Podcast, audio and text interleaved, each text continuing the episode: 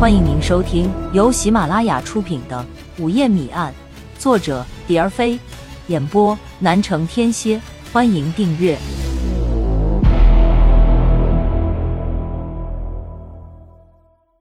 第十章：陈宁的小蜜梦。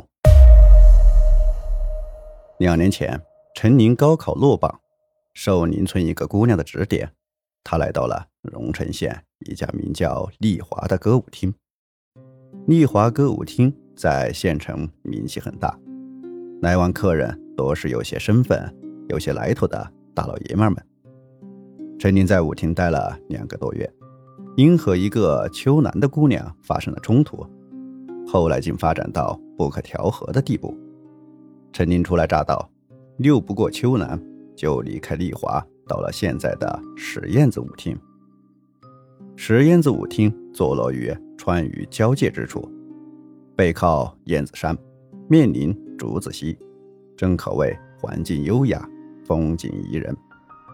陈林来到实验不久，就成了这里名噪一时的头牌。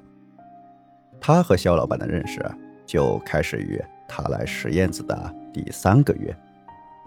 那是一个春末的下午，陈林懒洋洋地坐在沙发上等汪武。可左等右等也不见汪武的人影。正在这时，门外突然钻进了几个男人来。老板娘赶紧迎上去安顿客人。有三个男人心满意足地领着姑娘去了包房。一个四十岁左右的男人却站在原地没有动。老板娘，把姑娘都叫出来，我看看。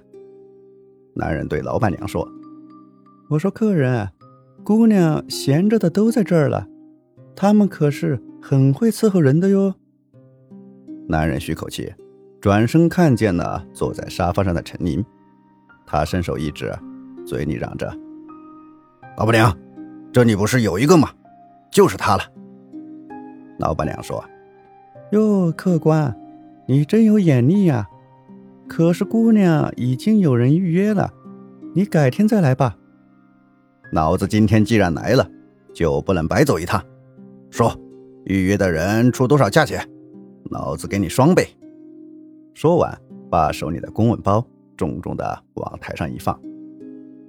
老板娘一听，满面春光的从吧台走出来，和陈林耳语了几句，就牵着陈林的手站到了男人面前。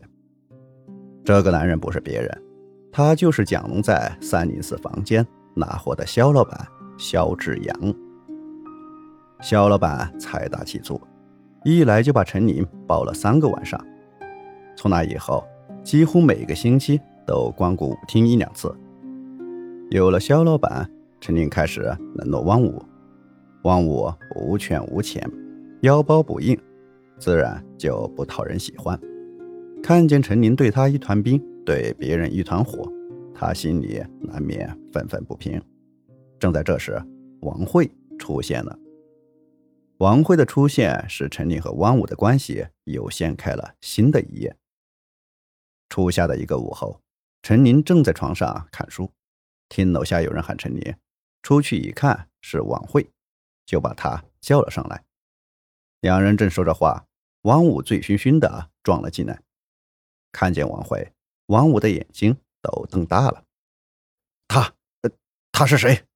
汪武指着王慧问陈林：“我朋友，你吃的那么醉，你还是回家睡睡吧。”陈林对汪武说：“回去，我不回去。你你要给我解释，解释清楚，不不然……”话没说完，身子一歪，就倒在了陈林床上，即刻便鼾声如雷了。汪武什么时候走的？陈林一点都不知道。他送走了王慧，就直接去了舞厅。等他从舞厅回来的时候，王五已不知去向。第二天十一点一刻，陈宁正在酣睡，肖老板来了，他要陈宁陪他去参加一个同行的聚会。聚会上，同行都笑肖老板有眼光，养了这么个水灵嫩气的小蜜。俗话说：“说者无意，听者有心。”陈宁。硬是把这话给听进去了，于是开始做起了小蜜梦来，对肖老板更是格外的上心和用心。他想，凭肖老板对他的喜爱程度，将来取代他太太也不是没有可能。为进一步讨好肖老板，陈宁谢绝接待一切客人，和汪武也划清了界限。汪武为此不服气，到舞厅打闹了一场。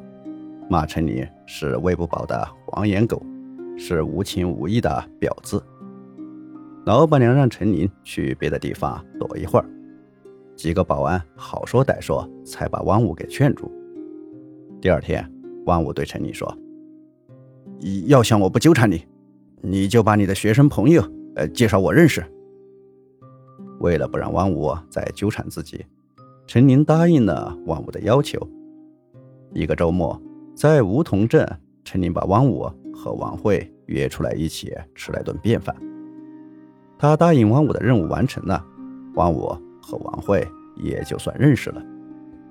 按理说，一个学生怎么能和汪武那样的人走到一起呢？我只能说，人各有志。一个人的人生观决定了他的追求，追求又决定他的命运。